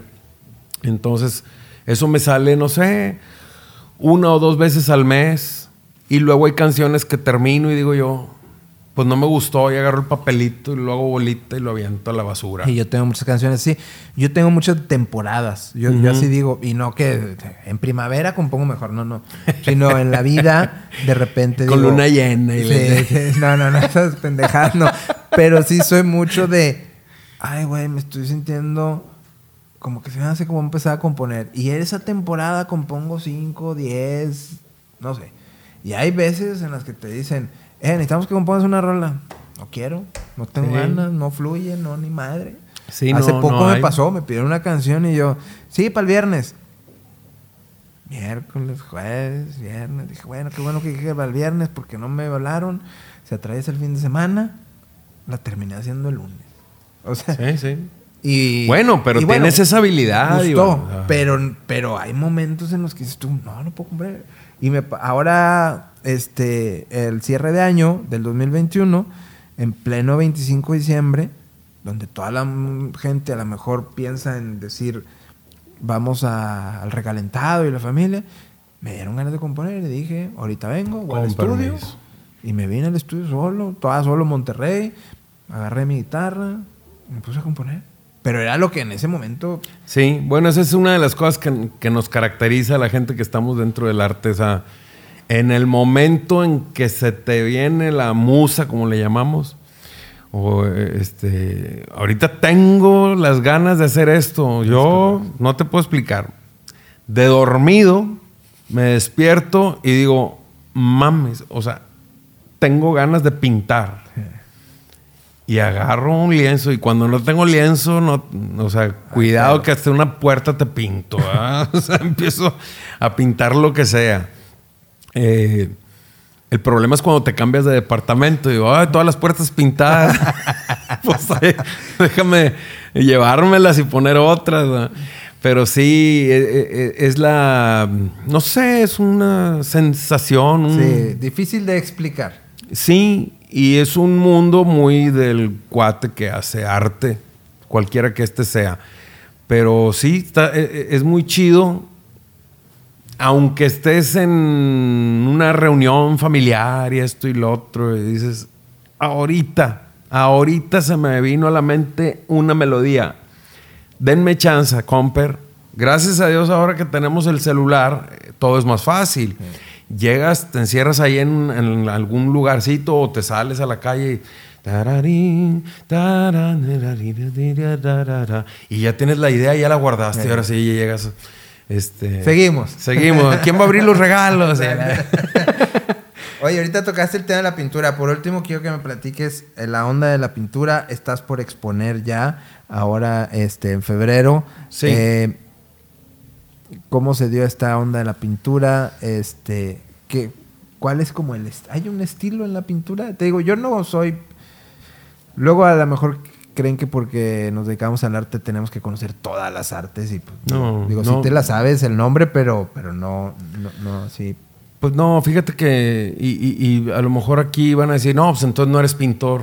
Pues no soy pintor si no quieren. O sea, no me interesa como hacer el cliché ese de, sí, claro, yo sé muchas cosas. No, no sé nada, güey. Prefiero no saber, pero hacer.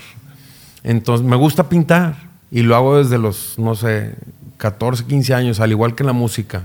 De manera quizás profesional, podemos hablar de un 1993, que puedo decir, hice mi primer cuadro, eh, que, que, yo lo vi como un cuadro, como algo que expresa algo, no copiando un paisaje o no copiando eh, algo ya pintado, o no sé, copiando una persona, sino haciendo cosas que están en mi mente, ¿no?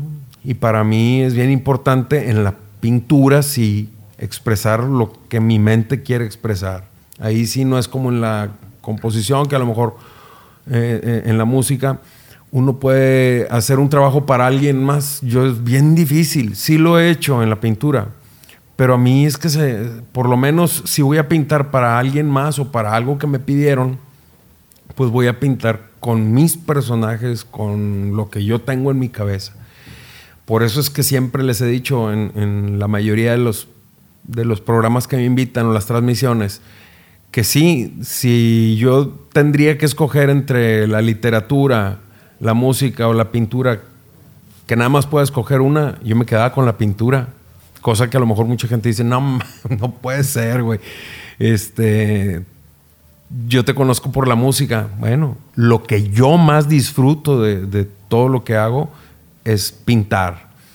Pintar. Cuando yo me aviento un pincelazo así, no sabes la sensación tan chida que, que, se impregna en mi cuerpo y la disfruto mucho. Ahora, yo hago puntillismo. Eh, yo pinto acrílico sobre tela, pero hago puntillismo y ahí sí, en base a los errores y a, las eh, eh, cosas que, van surgiendo conforme más pinto, me puedan dar una mejor técnica. Entonces, pues puede haber cuadros que hice en el 2007, en el 2009 o 2011, que el puntillismo apenas lo estaba manejando y ahorita ya me siento con un poquito de mayor eh, proceso eh, determinación también para poder poner colores sin miedo. Yo tengo la, onda de decir sin miedo al color, porque hay muchos cuadros que, ve la gente y dice, oye, ese está muy colorido, no tengo miedo al color. Ese está muy apagado, no tengo miedo al color. O sea, si está muy apagado, si solamente tiene dos, tres tonos en todo el cuadro, pues esos son los tres tonos que que a mi forma de, ajá, que sentí que iban ahí. Entonces, disfruto muchísimo quizás, y como lo dices tú, los que nos dedicamos al arte no tenemos que saber. Es más, el, el arte ahora sí que cuando hablas de técnicas, miran los, no sé si fue en los 70s o en los 80s, cuando se aventaron la, la onda del, del arte en Nueva York y ponían un foco y luego le colgaban una esfera y luego un lápiz así y decían, ahí está, güey, ese es el arte. Sí o no, se vale o no. Oh, sí, o esta exposición de Yoko Ono, que eran unas cajas experimenta que vino a Marco allá por los... Sí. Che, cosa rara que, o sea, pues para mí no. Bueno, pues para ti no. Pero para Ono sí. Exacto, y te puedo asegurar que Yoko Ono no es así como que el- el- la, la más experta en el arte, güey. Te lo puedo asegurar que no. Pero ella siente hacer eso. Y así muchos artistas sienten o sentimos hacer y expresar algo con cualquiera de, de las artes y, y mostrarlo. Todo está en mostrar lo que haces. Porque a lo mejor a mucha gente le puedes hacer hasta bien, Claro. tanto aquí como acá. Eh, mente, corazón, eh, físicamente. Mucha gente que también se, se ve algo y se emociona tanto. Bueno, en, en una de las eh, exposiciones que he hecho, que he tenido la oportunidad de quedarme ahí al inaugurar la exposición y platicar con, con los invitados. eh, en uno de los de los eh, de las exposiciones estoy dando el rondín para ver qué les parecen los cuadros y veo a una mujer frente a uno de mis cuadros y empieza a llorar, güey. Digo, digo, qué chido, o sea, por Sí. la manifestación del arte. Porque algo le, le- Le movió. le movió en su cuerpo, ¿no? En sus sentimientos, en sus sentidos. Entonces, si, si logramos eso, porque lo logramos un poquito más fácil con la música, pero lograrlo con un cuadro, lo logramos también a lo mejor con la, con la literatura.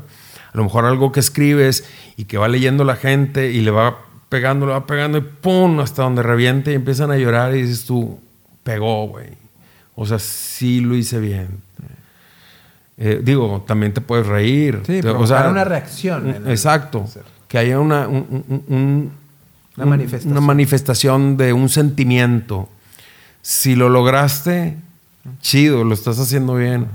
Pero en la pintura yo estaba muy, muy renuente de, de- híjole, es que como no tengo la técnica, güey, tampoco soy naif ni tampoco soy este cero, ¿verdad? o sea, sí soy autodidacta, pero pues obviamente vas descubriendo conforme a- a- a- al tiempo te va avanzando y decir, va, güey, todos los errores, las acciones que has hecho mal y les has sacado provecho, para mí eso ya es parte de una técnica.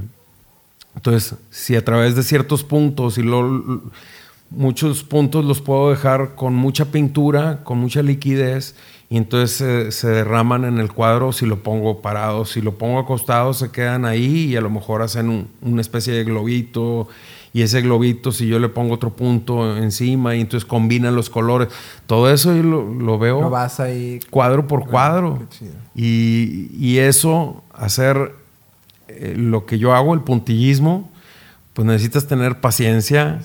eh, y ahora sí como que ser un, un- un cuate muy tranquilo, cabrón, porque pues yo a veces pinto así como que de 5 a 8 cuadros al mismo tiempo porque me, mm, me aburro de estar pintando uno mismo porque le ves el cambio hasta que después de dos, tres meses de estar poniendo puntos, donde unos puntos se resaltan más que otros y entonces le puedas dar esa profundidad que necesita el cuadro. Eh, entonces me tardo a veces hasta 8, 10 meses en terminar un cuadro. Por eso pinto así como entre 5 y 8 y algunos que termino y voy poniendo otro y lo, lo inicio. Esa es la idea de, de lo que hago yo en la pintura. Qué padre. Pues, ¿y dónde encuentran tus cuadros? ¿En redes sociales? Ahí se, se enteran porque, Sí, digo, sé que ahora que está saliendo este episodio, pues ya vas a exponer aquí en Monterrey, en, en un teatro, pero pues hay gente que lo va a ver a lo mejor en 2023 esto, no sabemos cuándo lo va a ver. Así es. Este, en redes sociales, ahí te buscan. Mira, ahorita lo tengo manejando porque estoy subiendo todos los, eh, los cuadros y yo sí soy de los que ponen el cuadro, ponen cómo se llama, la técnica, cuánto mide, o sea, una ficha técnica Claro. completa y hasta el precio le pongo. Entonces, ahorita lo estoy subiendo a mi Facebook personal. De repente subo uno que otro ahí a Twitter o a Instagram, pero como acabo de cambiar de, de Facebook personal, los estoy subiendo ahí y ya que tenga la carpeta completa, lo pongo abierto al público y muy probablemente lo ponga en, en, eh, Facebook, en la página de En Facebook, página. para que toda la gente conozca y se dé cuenta. Obviamente también pues he tenido ya algunas ventas de, de mis cuadros y ahora la nueva exposición que va a ser en Dramático MX, aquí en el barrio antiguo de Monterrey, eh, pues vamos a exponer, yo, yo supongo, entre unas, no sé, 18 y 22 obras. Eh, porque el lugar, pues, no es tan grande, pero me, me están dando la oportunidad de pedazo de pared que esté libre, pongo un cuadro. Entonces, sí, yo tengo alrededor de unos 70 cuadros ahorita como para exponer. Pero, pues bueno, 70 cuadros no caben en, en Dramático MX. Entonces vamos a hacer una selección muy chida. Le va a gustar mucho a la gente. Para, están todos invitados. 23, 23 de de febrero, miércoles 23 de febrero. Teatro las- dramático que está ahí en el barrio antiguo. Así es. Maravilloso. Redes sociales, ya pues todas te encuentran, Nicho Hinojosa. Está bien fácil, Nicho Hinojosa. Nada más en Twitter. Que igual y si me quieren o no me quieren seguir, me vale madres. Pero ahí, este, también... ¿Ahí estás más activo luego? O, no, pues, Es- Todos los días pongo Facebook, cualquier pero- cosa, ¿no? Pero Facebook sí estoy muy activo. Sí, ahí te veo. Instagram es el como más abandonado. Pongo una foto ahí o un algo cada 3, 4 días. Eh, Twitter sí, todos los días. Eh, pero a veces, no sé, ahorita que estoy armando un rompecabezas, pues le tomo foto al rompecabezas y no, este pasatiempo me gusta mucho. Y entonces, ah, pues qué bueno, qué chido tu cotorreo. o sea, como que no es nada importante. Pero estoy presente. Y muchas de las cosas que necesitamos toda la gente que nos dedicamos al arte es, Es estar, presente. Es correcto. Nicho, no sabes cómo te agradezco esta plática, la disfruté, la gocé, espero que la gente también la haya disfrutado este tiempo. Eh, de antemano te agradezco el que hayas estado en este espacio porque va empezando, va- este es el, eh, los primeros capítulos y, y que gente como tú me haya dicho que sí a la primera lo valoro, como también valoro a gente que me ha dicho que no. Este. Sí, exacto, los pongo en su lugar. este, pero pues, así es esto, ¿no? Así Este, es. Pero uno, uno, uno no se olvida de quien, de quien te está ahí siempre y, y siempre has estado en cada cosa que, que te he pedido favor, como te reitero que mi amistad y lo que tú necesites mío está también. Igualmente, Iván, muchas gracias. Yo también he disfrutado mucho esta charla. Espero que la gente que, que la haya visto y escuchado también la haya disfrutado mucho. Y pues si me quieres invitar más adelante, mi respuesta será igual. Sí. Hagámosle. es todo. Pues te agradezco mucho. No, al contrario, gracias a ti, Iván. Y ustedes que hoy, de donde nos estén viendo, nos- donde nos estén oyendo, que hoy tengan un día mejor. Nos vemos en la próxima. Chao. Bye.